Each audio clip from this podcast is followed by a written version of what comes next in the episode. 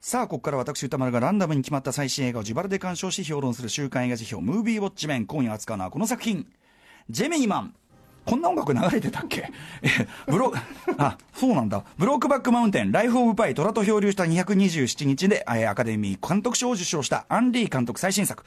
51歳のウィル・スミスを最新デジタル技術で23歳に若返らせたり、えー1秒120フレームのハイレートで撮影されるなど最新技術満載の SF アクション。えー史上最強のスナイパーヘンリーは政府に依頼されたミッションを遂行中、えー若い頃のヘンリーの、あ、遂行中ってわけじゃないですね。えーあの、後から、まあ、追っかけられる若い頃のヘンリーのクローンに襲撃される。えー主主演のウィル・スミスのほか、クライブ・オーウェンやメアリー・エリザベス・エリザベスウィンステッドなどが出演しております。さあ、ということで、このジェミニマンも見たよというですね、リスナーの皆様からですね、えー感想メール、ウォッチメン、えー、監視報告いただいております。ありがとうございます。メールの量は、普通、まあ、公開規模そのものはね、ただこれね、公開形態がもうごっちゃごっちゃでね、もうめちゃくちゃいろんな種類で公開してるんでね、同じ映画を見たと言えるのかっていうぐらいの感じだと思うんだけど、メールの量は普通、えー賛否の比率は半々。ただし褒めてる人の多くは映像やアクションはすごいがストーリーが弱いという感じで、まあ、あの手放しで絶賛してる人は少なかったという感じでございます。主な褒める意見としては23歳に若返ったウィル・スミスが自然でびっくり。斬新なバイクチェイスなどアクションシーンは迫力があり大満足。バッドボーイズ、えーの頃の、えーみずみ一作目の頃のみずみずしいウィルが、えー見られて眼福とかがございました、えー否定的な意見としてはストーリーやキャラクター描写が雑。ハイフレームレート映像特有のヌルヌルした映像が気持ち悪かった。アクションを見てスカッとしたかったのにみんなメソメソしていてもやもやした。でございました、えー代表的なところをご紹介しましょう。いーちゃんさん、えー本作は鑑賞した映画館の環境によって大きく評価が変わると思いました。私は東宝シネマズ日比谷で、えー 3D プラスインハイフレームレート、ね、HFR ね、えーで 60fps 要するに秒間、えー秒1秒あたり、えー、と60フレームの、えー上映で見たんですけど、えーでこれは実はちょっと後ほど言いますけど完全な形態とはちょっと言い難いんですが、えー 60fps であると映画のヌルヌルした動きと驚異的な解像度の映像でまるで画面の向こう側に現実世界が本当にあるのではないかと錯覚してしまいそうになりました。なので映画映像体験だけでも料金分の価値はあったと思います。またアクションシーンも頑張ってはいて中盤の長回しで撮ったアクションは映像がクリアであるがゆえにごまかしが効かないということを考えればなかなか攻めているなと思います。しかしストーリーそのものは二昔前のアクション映画みたいな内容で全体的にもたついているし適当。一応ウィル・スミスかっこ現在にはできなかったことをウィル・スミスかっこ若にさせるという個人の尊厳的な内容はありましたが、えークローンの話では、えーありきたりですと、えーこの映像がなければただのつまらない映画だったと思いますということでございます。一方ほもっとダメだったという方ね、えーこれこれ褒めてる方なのねこれね、えーラジオネームゆうさん。ジェミーマンウォッチしてきました。今作作り手のインタビュー等では画質や、えー VFX などの映像技術面を押し出しているようで、おそらくアバター的な、革新的な映像で描く典型的なストーリーを作ったつもりなのかもしれませんが、アクションシーン以外の場面や話の展開があまりにいい加減で、えー映画の世界に入り込めませんでした。演者の顔ドアップで交互に顔を映すだけの説明的かつ段取りめいた会話が長々と続く一本上司な作劇。どんな場面においても終始垂れ流される、えー説明的な BGM。何の工夫もない冗長な編集テンポ。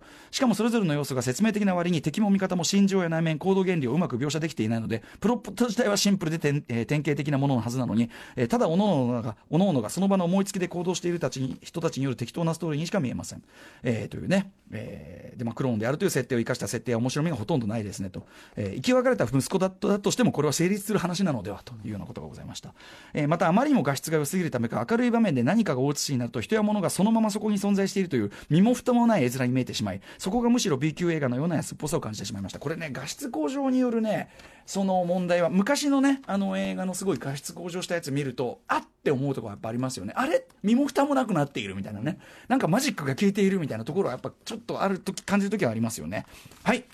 ということで、皆さんメールありがとうございました。えー、私もジェミーマン、えー、ムービックス埼玉で、えー、3D プラスインハイフレームレートの字幕版、えー、で、あと東宝シネマズ渋谷で、えー、字幕 2D 版で、えー見、見比べてまいりました。はい、ということで、久々にですね、行ってみましょう。久々に上映形式そのものが作品の鑑賞体験に大きな違いをもたらすというタイプの一本が来てしまったと。以前ね、あの、アバター以降の 3D がね、こう、出かけの頃にいろいろ 3D の形式による違いみたいのを、えっ、と、解説してた時期がありますが、久々にそういう時期が来たかかなという感じがします。えー、とはいえ僕自身も完全にその違いについて理解しきってるというわけではないので、ちょっとこうね、えー、ぼんやり申し訳ないんですけども、はい。とにかく、今回のジェミーマン、その革新的な撮影方法、そして上映方式こそが、要するに VFX とかじゃないですよね。もっとその手前のとこ、えー画期的な撮影方法、上映方式こそが最も重要な要素とさえ言っていい一本なので、できるだけ皆さん先に結論から言います。できるだけ現状、理想に最も近い環境が整った映画館で見ないと意味がない。つまり、えっ、と、作品の内容、お話がどうこうとかだけを語っても大事なところがすっぽり抜け落ちてしまうので、えー今すぐ日本だと、日本だといいですか？えー埼玉、ね、埼玉のムービックス、埼玉私が行ったとこか、大阪の梅田ブルックセブン、えー福岡の、えー、T ジョイ博多、この3館です。はい。理由は後で言います。ドルビーシネマ 3D プラスインハイフレームレート、かつ 120fps 上映。でも実を言うとこれ後ほど思いますが、これ、これでさえ完全な理想ではないという。えー、行った方がいいよ。今すぐでもこの3巻に行った方がいいよというお話でございます。だから後からなんかその全くね、その、その辺のなんかしょぼい感じの映像のその設備で、なんかソフトとかでね、テレビとかでやってんで見てつまんねえよとか言っても、そりゃ、そりゃね、そりゃっていう感じかもしれませんね。ということで、まあ、改めて順を追って話しますが、まずこの、えー年配の殺し屋が若い自分と対決、若い、えー若い頃の自分と対決するという企画そのものは、えーハリウッドで20年以上いろんなところを渡り歩いてきた古い企画なんですね。ずっと温められてきた企画。えー最初は実はクリント・イーストウッド主演で企画されていたなんて言いますね。えーあと、まあ、ニコラス・ケイジがかなりのところまで進めていたとか、まあ、ジョニー・デップが名前上がった時期もあるよとか、まあ、この辺は、あの、インターネットムービーデータベースにも載っておりますが、で情報ですけども、でもとにかくですね、えーまあ、まずは単純に、その、ある俳優俳優を若くしたバージョンを自然に演技させるというレベルまで映像技術が追いついていなかったと。それで頓挫してきたというのがあるわけですね。はい。あそういえば、まあ、ちなみにあの、えっと、ルーパーってね、あの映画は、まあ、そのアイデアを、まあ、完全に普通にあの違う俳優でやるというね、まあ、昔ながらの映画の方法で撮った作品と言えるかもしれませんけど、えー、まあ、あと、えっ、と、古い、その、えっ、とと、なんだ、はい、ある俳優と、その、同じ俳優がその CG で出てくるってやつで言うと、ターミネーター、新起動、ジェニシスとか、ローガンとかもやってましたけど、ただ、あの、同一俳優対決はやってるけど、あれはこの2作とも敵が人間的演技を必要としない役ですので、えーそういう意味では今回のその、この話よりはちょっとハードルが低いというふうに。ということで、そんな、えっ、と、技術的な、木が熟した、その技術的なハードルが超えられるという時期になったところで、はい。えーまあ、ウィル・スミス曰くですね、要は、ライオン・キング超実写版ね、この8月23日にこの番組を表しましたけど、あれが動物でやったことを、つまり、フル CG で自然な演技をさせる、まさにそこに本物がいるように見える自然なキャラクターをフル CG で作るというのを、こっちは人間でやってんだ。多分、ウィル・スミスは言外にこっちのがあの技術は高度だぞと言いたいんでしょうけども。はい。えー、で、まあそこで監督として白羽の矢が立ったのがアンディさん。えー、僕がアンディさん作品を表したのは前の番組時代、ライフ・オブ・ファイトラと漂流した227日、これね、2013年の3月、えー、と、3月2日にやってますね、表してますね。まあ、以来なんですけどね。まあ、ライフ・オブ・ファイは本当にね、素晴らしい作品でございました。あれは本当にすごい作品だと思います。はい。えー、まあ、あの作品での CG 使いが、えーの力がすごく評価されて、評価されての今回の白羽の矢というのも当然あったと思いますが、えーと同時にですね、確かにアンリーさん、この、この、えー話、このジェミーマンの話そのものに触手を動かすのもわかるなと。題材としてアンリーさん向きではあるかもしれないと思う。えーそのライフオブバイ表の中でも僕言いましたけど、あの、アンリーさん、とにかく、一見ですね、フィルモグラフィーがあまりに多岐にわたりすぎてて、尻滅裂。同じ人が撮ったとは一見思えないようにも思えるぐらい、本当にもういろんなタイプの映画を撮ってると、全然脈絡がないように見えるんだけど、実は、アンリーさん自身があちこちのインタビューで答えている通り、実は、えーイノセンスの喪失、えーその純真さ、純粋さとか、あるいはその、えー無垢だった時代を、とか、そういう楽園的な時代とか場所の喪失というテーマで、実は完全に一貫してるわけですね。えーで、その意味で今回のジェミーマンもですね、まあ、さっき言ったような基本設定を使って、イノセンスを喪失しかけた、まあ、初老の男が、まだ純粋だった頃の若い自分と出会って、そのイノセンスを守ろうとするという話でると、まさしくアンリー的なテーマ性。まあ、というか、この企画をアンリー的なテーマ性の方にぐっと引き寄せてみせたという感じだと思いますね。はい。で、加えて言うならばですね、今回のそのジミーマンもですね、父親、的な存在に、えーと実験材料として使われ兵器とされた兵器化された息子的な存在がその悪しき父親と直接対決するという部分はもろにですねあの悪名高き2003年版ハルクを連想させるというねハルクみたいな話だなと思いながらちょっと最後の方見てましたけどねえー、ということでございますでついでに言えばですね、えーウィル・スミス主演作というところから連想されるようなこの妖精のアクション感からは随分と地味なというかなんか実際見てみるとクレーななんかこの話みたいな、えーところ若干の思ってたのと違う感もハルクっぽいっていう感じがしますけどね。はい。えー、とまあそんな感じでですね、まあ、企画そのものをぐぐっと自分寄りに引き寄せてみせた監督アンリーさん、えーでそしてですねアンリーさんはさらにもう一個ある意味ね先ほどから言ってるフル CG のヤング・ウィル・スミス。まあ僕らはですね、若い日のウィル・スミス、つまりそのラッパーフレッシュプリンスだった時代っていうのを、まあ、映像で、まあ、見てるんで、若干今回のジュニアさんはですね、ちょっと美形化してる、若干美化してないか、これっていう感じが若干しますけどね。はい。まあ、凄まじい技術などやることには変わりないという、まあ、そのね、えー、若いそのヤング・ウィル・スミスフル CG よりも、映画史的にはひょっとしたらこっちの方が大きいかもしれない、ある技術的挑戦を本作に持ち込んだわけですね、アンリーさん。それが何かというと、先ほど言った件でございます。上撮影形式と上映方式。えー、まず前提として、これまでの通常の映画というのは、1秒間に24コマ、まあ、フィルム時代だったらコマ24フレームという、えー、で撮影され、上映されるというふうに、まあ、それが映画だったわけですね。これも1920年代からずっと映画っていうのはそうやって来てるわけです。えー、で、その前提。で、それ以上のフレーム数で撮られた、で撮られているのが、まあ、ハイフレームレートということなんですね。で、このハイフレームレートに関しては僕が今まで過去評した中で言いますと、2013年1月12日にやりましたピーター・ジャクソンのホビット思いがけない冒険が48フレーム、毎秒48フレームの撮影上映、えー、をやった作品だったんですね。で、その、えっ、ー、と、 HFR 3D 形式で見てきました。その感想なんかも評の中で僕は言いました、当時。えー、これがもう2013年のことです。あれもまあそのヌルヌルした動きとか、いかにもそのデジタルなクリアな映像など、これまでの映画というのとは根本的に異なる何か、手触りがあった作品でしたよね。で、その後ですね、まあ 4K テレビが出たりとか、それこそ 8K テレビが出たりとか、で、そこでまあウルトラ HD ブルーレイなんかを見ると、えー、ね、要するにまあ撮影像技術込みでですね、なんかその映画というものがまたちょっと違う感触に進もうとしているなっていうのはね、どんどんどんどん進化してるなっていうのは皆さん、まあ家電売り場なんか行くとね、なかなかそれ実感できるあたりだと思います。はい。なんですが、今回のジェミニマンはそれのまあその最先端バージョンということですね。いいですか？この3つの要素です。4K、解像度 4K。で、3D で、120fps です。毎秒120フレーム。普通の映画が24フレームですから、だいたい4倍から5倍あるという状態ですね。で、撮影されていると。で、アン・リー監督とか実はこのですね、えっと、ハイフレームの、ね、この撮影がですね、えっと、前作のビリー・リンの永遠の一日2016年の作品、これ日本では、あの、劇場未公開になっちゃったんですけど、えー、これ前の番組時代、ライターの伊藤壮さんがおすすめ海外文学として紹介してくださって、僕も原作も小説も読んで素晴らしかったですけど、えー、それの映画化で、それのクライマックスでスーパーボールのショータイムのシーンがあるんですが、そこを、だけを、その、今回のジェミンマンと同じ、えー、HFR、えー、撮影したわけですね。すでに一部では使っていた。えー、それを今回のジェミニマンで、その 4K、3D、120fps というこのね、えー、現状最強コンボ。で全面展開して見せたということなんですね、はい。えー、限りなく現実にその光景を見ているような感覚を味わえるという触れ込みのこの革新的技術。もちろんぜひ体験してみたいところですねこんなんねやったんだったらね。ところがですね皆さんこのですね 4K、3D、120fps というこの理想の3条件を完全に満たす上映環境がある映画館は、現状、日本ではありませ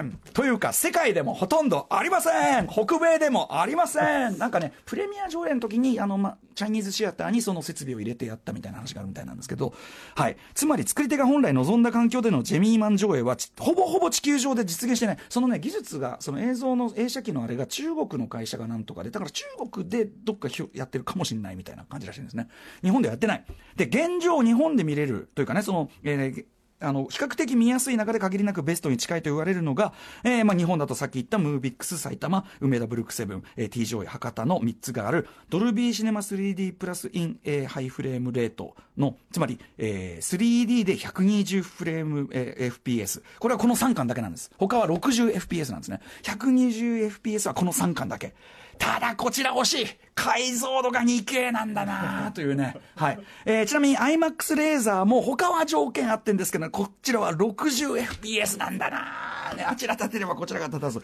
えー、ということで、まあ、行ってまいりました、ムービックス埼玉ということです。えー、通常の 24fps2D 上映では、とは完全にこれ、映像体験として別物でした。全く別。とにかく細部の細部までバッキバキにクリア。えー、3D でもめちゃくちゃ明るい上に、明るいだけじゃない。黒もバキッと立ってるので、ディテールがものすごく見やすく美しい。どの画面も。どうってこのぐらい画面も。で、えー、動きももはやヌルヌル感すらない 120fps になると。例えば、激しいアクション時もですね、いわゆる被写体ブレとか、そういう残像とかがなくて、つまりカメラが、えー、カメラが撮ったもの感がないんですよ。わかります？カメラが撮ったことに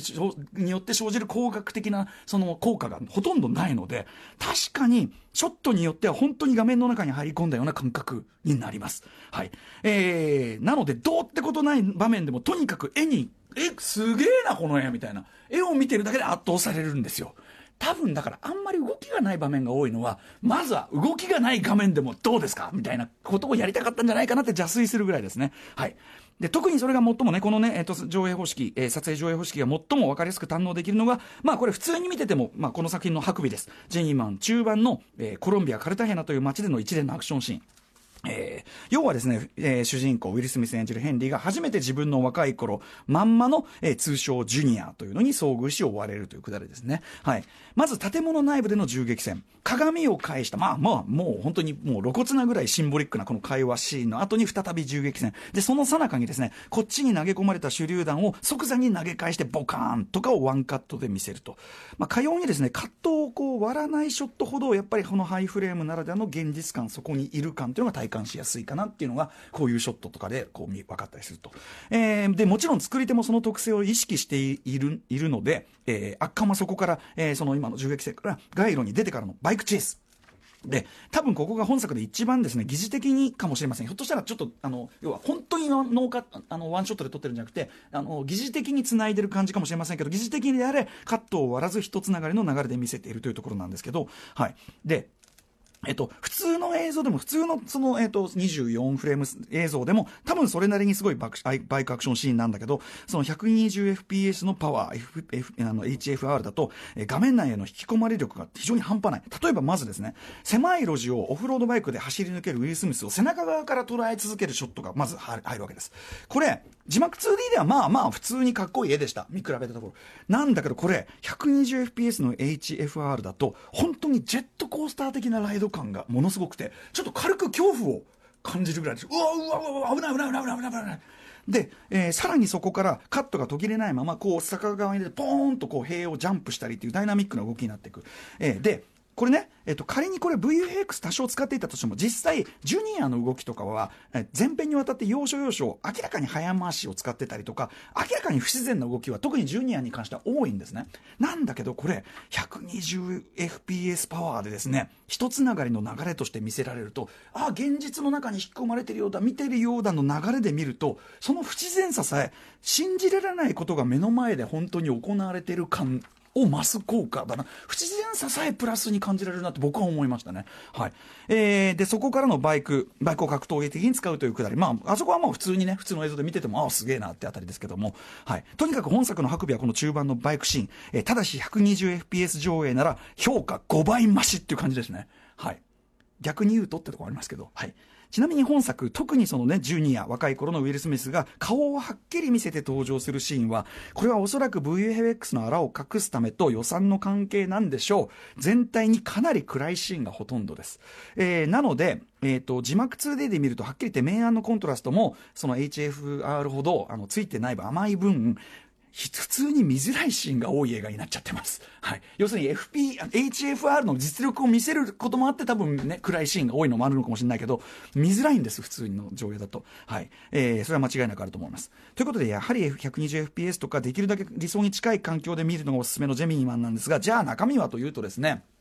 えー、これが実は割と地味めというか、思いのほか淡白な映画ではありまして、えー、ジュニアが登場するまで、まず全般一杯結構長くてですね、そこまではそれこそ割と地味めな普通のスパイアクションなんですね。で、ウィル・スミスの存在感がやはり根っから妖精明るいので、その人を殺しすぎてソウルジェムが濁ってきた男っていうののこの悲哀っていうのみたいなのがほとんどないので、味わいが軽い。で、その味わいの軽さがもちろんウィル・スミスの良さなんで、そこをこそ生かしてアラジンはめちゃめちゃうまくいってましたけどという感じで。で、ジュニアと対峙するところもですね、まずあの、クローンってそういうことか？問題は置いときましょう。あの、DNA がいくら同じ、遺伝子が同じでも、あの、育ち方があれだけ違えば多分相当違う人になってると思うんだけど、えー、というのは置いといてもですね、彼の彼らの対峙も、両者が割と最初から根はいいやつ全開な上に歩み寄る気満々で接するので、ここさして盛り上がらないですね。せめてこれ世代間ギャップネタと、あの、ウィル・スミスだったら、ウィル・スミスだったら、例えばですね、まあ、あの、ウィル、フレッシュ・プリンスというラッパーなんだから、その、老ウィル・スミスは90年代、80年代ヒップホップを聞いてノリノリ。で、それが、お前こんなのヒップホップじゃねえぞっ、つってバカ野郎これが今のヒップホップだっつって、ドレイクとかを聞いてるとか、そういうなんかウィル・スミスならではの小ネタ、でもアン・リーやらなそうみたいな、そういうのもないしね、あんま面白くないんですね、正直そこは。で、とか、えっ、と、まあ、話全体もですね、例えば、味方だったはずの組織が、えー、みたいな感じで、誰が味方かわからないという、まあ、話なわけです、スパイアクション的な。なのに、この映画なんかね、不思議と、味方がやられたみたいなえ話の展開の後にですね、ちゃんとそれをやられたとこを見せないんですね。ドーンっつってやられた体とか見せないわけです。なので、なんか含みがあんのかなと。さっきのあいつがなんとかなのみたいな。でも実は含みないみたいな感じで、あの全然そのなんかこうノイズになるだけだったりするとかですね。あとね、あの例えばあのガルフストリームってあのね、ジェット機をね、あ、借りるあてなんかね、あ、一人いた。なんか思わせぶりな感じでね、電話するんですよ。誰とかなしみたいな感じですね。はい。ねとかね、あと、例えば、その、なんだ、暗殺対象の資料を改ざんに関わった。これひどいですね。無実の人を撃っちゃったことになるわけですから、改ざんしたなんかその張本人が割とセーフで終わってたり。っていうか、主人公のヘンリーそのものも、ん？結局、無実の人を殺していることに変わりはないのでは？みたいな。で、な、でね、これ僕この話に関して、もうやっぱ決定的にこの映画足りてないと思うのは、やっぱりヘンリーは人を殺しすぎて、あの、魂が濁ってきちゃった。で、その重みを背負って、で、お前は純粋なままでいてくれという話なのなのにもかかわらず、主人公がその自分の背負、こう重ねてきた罪に対してあがないみたいなことを全くせずに終わってしまうんですね。そこも軽いのか、じゃあこの話の意味ないじゃんみたいな感じがしてしまうあたりでございます。あとクライマックス、えもう一人さらにね、不死身の敵が登場する。この正体含めて、ここは非常に、ああ、意外性もあって面白かったですが、えー、ただですね、まあ、そのクライマックスも割と小さめな街の小さめな商店の中でこう展開で、ランボー一作目みたいな感じで、メソメソする感じも似てますしね。えー、で、そこにですね、一番悪いやつであるとこのクライブ・オーエン演じるそのね、やつがやってくるんですけど、あれ、クライブ・オーエンあそこにやってくるの、むざむざやられに来ただけですよね。何しに来たあいつ。戦いにも来てないですよね。むざむざ本当に殺してと言わんばかりに登場するみたいな感じでね。えー、で、あとですね、これちなみに、えっと、私ね、ライムスターマネージャー、幼いさんが言っていたおこだった件です。ウィル・スミス映画なのにサービスシャワーシーンがないってね。せっかくお風呂に入る、ハンガリーでお風呂に入るシーンあるのにね、サービスシーンないって怒ってましたよ。ね、おこでしたよ。みたいな感じでですね、まあ、革新的映像技術に見合った内容かというと、例えばアバターがその革新的映像技術を見せるのに特化した作品であるのに対しては、ちょっとね、という感じがする作品ではございましたが、はい。えー、まあでもとにかくですね、このさっき言った3巻にね、言っていただいて 120fps の実力というのを見て、見るとやっぱりあの評価かなり5割10割増しぐらいにはなりますので、はい。ぜひぜひその3巻に今すぐ駆けつけるのがおすすめです。さあ、ということで、来週の、えっ、ー、と、ウォッチ候補作品、ちなみに私が来週かなりですね、スケジュールが厳しめなので、はい。まあ、基本的にはちょっとね、今週は、えっ、ー、と、えっ、ー、と、リスナーカプセル以外は、えっ、と、今週公開、えー、作品に限らせていただいております。はい、まあ、最初の候補はこちら。イット、ジエンド、それが見えたら終わり、イットのね、えっ、と、後編という感じですかね。えー、そして続いてはこちら。クライマックス、ギャスパーノエ、来ましたそして3つ目はこちら。閉鎖病棟、それぞれの朝。4つ目はこちら。マチネの終わりに。5つ目はこちら。真実特別編集版、そして最後のコファリスナーカプセルです。えー、ラララジオさん、えー、宇多丸さんにぜひ見てほしい映画は、ロシア製戦争アクション T34 レジェンド・オブ・ウォーです。ということでございます。ということで、 Let's ガチャタイムなんかね、タンクアクション、すごい面白いって評判聞くんですけどね。さあ行ってみましょう。コンコロリン。出ました。ギャスパーノエ来てしまいました。ギャスパーノエ。クライマックス行ってみようギャスパーノエ初めて来ましたね。